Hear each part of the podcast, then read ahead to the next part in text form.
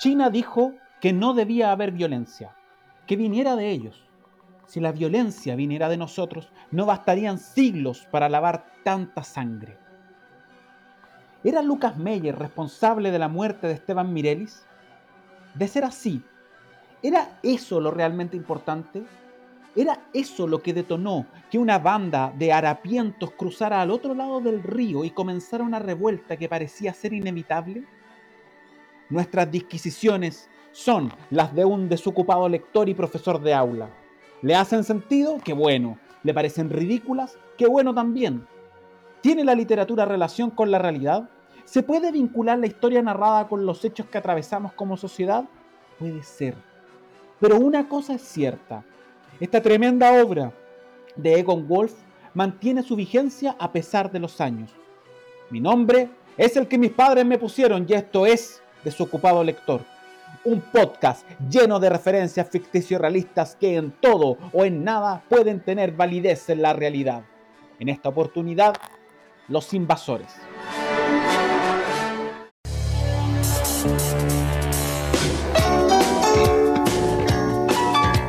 La obra comienza presentando a Lucas y Pietà, un matrimonio acaudalado que se refugia en la idea de que todo lo ganado es honesto y legal. Sin embargo, se presiente un miedo culposo en el aire, una suerte de fragilidad tras la aparente solidez de los valores familiares. Es aquí cuando irrumpen China y la Tole Tole, haciendo ruido.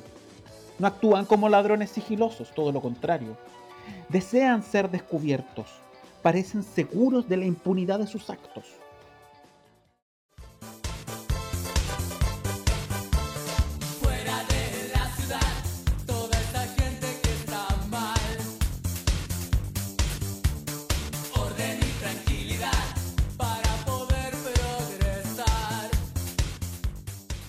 Todo transcurre en la casa de los Meyer. Sabemos que la ciudad ha sido abordada por hombres y mujeres que sin previo aviso han salido de sus territorios y dejan de manifiesto su importancia en el engranaje de la ciudad. Empleadas domésticas, porteros de universidades, trabajadores de fábrica, policías, etc. Pareciera que Meyer y su familia están atrapados. Todos creen que esto durará un momento y que luego cada cual volverá al lugar que le corresponde, porque todos quieren que el orden se mantenga. Es decir, para Lucas Meyer, y haciendo una analogía con el sur de Chile, esto es una ratada, fenómeno natural que se da cuando miles de ratas salen de sus madrigueras a buscar unas nuevas porque se ha acabado el alimento. Esta es la idea del empresario. Un levantamiento popular, ¿para qué? ¿Quieren arrebatarle sus bienes a los ricos y distribuirlos entre los pobres? Para el esposo de Pietà, esto no es una opción, hay que salvar lo propio mientras dure el levantamiento, intentar mantener lo más posible el orden y finalmente todo volverá a ser como siempre ha sido.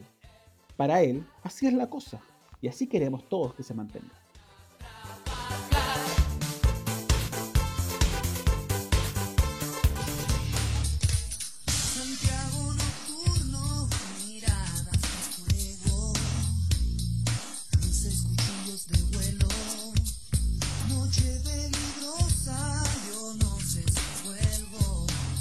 En la vereda opuesta están los invasores, los harapientos del otro lado del río. Da la sensación de que para ellos esta es una oportunidad única. Pueden hacer lo que ellos llaman justicia, pero que siempre ha sido catalogado como delito por la ley. Saquear tiendas, entrar en casas ajenas, hacer una gran pira con la ropa de los ricos para calentar el cuerpo. Vivir en un lugar agradable y protegido, da la impresión de ser un acto imprevisto, pero al mismo tiempo inevitable.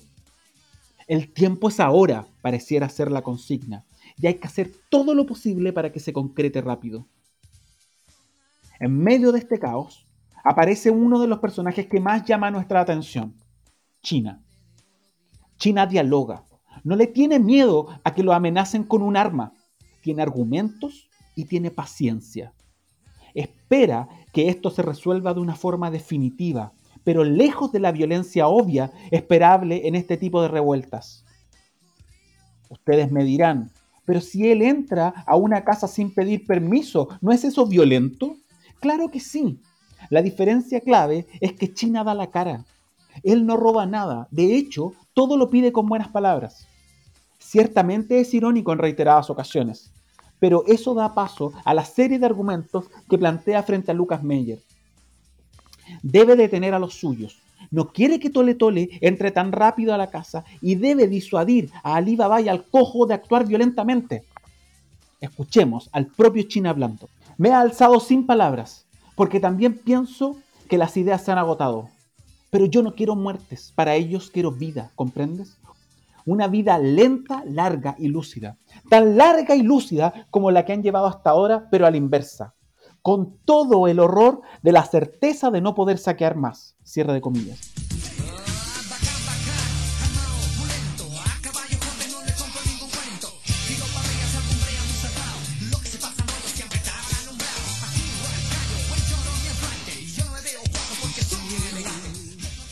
China tiene un plan. No quiere linchamientos en las plazas. No quiere derramamientos de sangre ni decapitaciones. Sabe que el tiempo se ha agotado. Por eso necesita la lucidez. Esto es clave. ¿A qué se refiere con eso de la lucidez? Analicemos.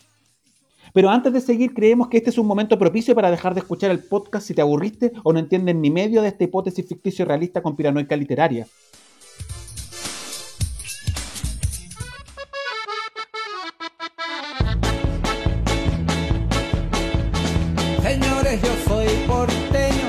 Aquí me tienen en cama.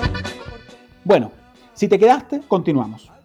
Lo contrario a la lucidez es la alienación, estar engañado, distraído, preocupado de cosas que no son lo verdadero o lo relevante. Por eso China defiende su derecho a despertar a Meyer de su sueño de riqueza honrada. Pero no solo eso, también lo reclama de sus pares. Sabe que es una postura difícil, incomprensible para muchos. ¿Dialogar?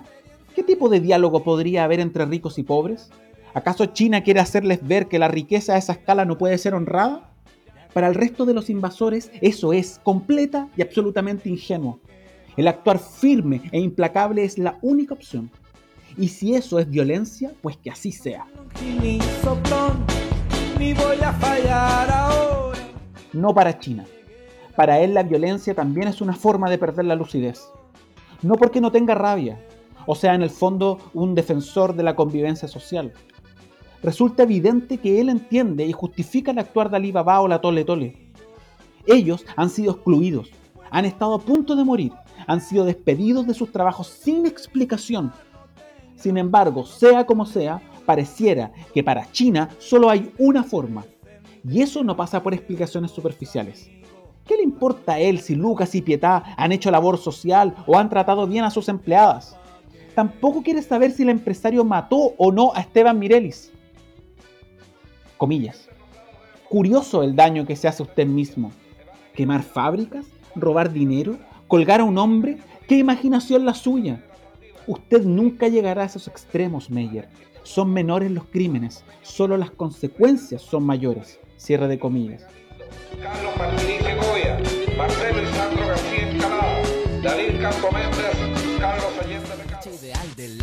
como si fuera una tarjeta de Navidad. Es tan justa la gente, tan deshogar que no puedo aguantar las ganas de vomitar.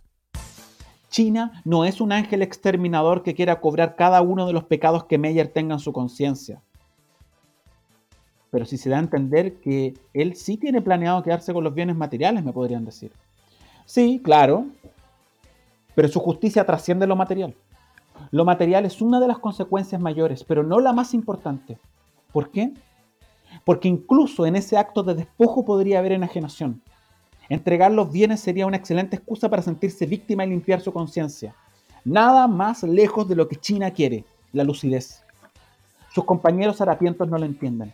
Meyer intenta convencerlo mediante el soborno explicándole que él en el fondo ha sido honesto y que solo se ha enriquecido con las reglas que otros inventaron. Pero China se encuentra firmemente anclado en su idea. China está solo como solos están quienes tienen una certeza tan clara. Lucidez frente a la injusticia de siglos, lucidez frente al enriquecimiento desmesurado y por sobre todo, lucidez frente a la certeza de no poder saquear más. Este es el rap llega con mucho estilo, una expresión musical de lo desconocido, mezclando el coa con la expresión rapera, de la calle, está donde tú lo quieras, ¿qué pasa? ¿Es tendenciosa esta interpretación? Puede ser. ¿Quién le dijo a usted que la literatura era objetiva? Finalmente, la verdad, ¿a quién le importa? ¿Es esta interpretación tan explícita en la obra? No. ¿Cambia en algo el eje del universo nuestra interpretación? Tampoco. ¿Le importa a la academia lo que nosotros digamos? Por supuesto que no. A pesar de todo esto, no deja de impresionar la exagerada vigencia de esta discusión en nuestra sociedad. Y como siempre decimos, lo hacemos por gusto. Eso es lo que importa. ¿Tiene su propia teoría ficticio realista con piranoica literaria? Pues aquí lo estamos esperando. Ya nos veremos en otro capítulo de su programa favorito y lleno de pensamientos varios y nunca antes vistos de su ocupado lector. Y recuerde que del mucho leer y del poco dormir se le puede secar el cerebro.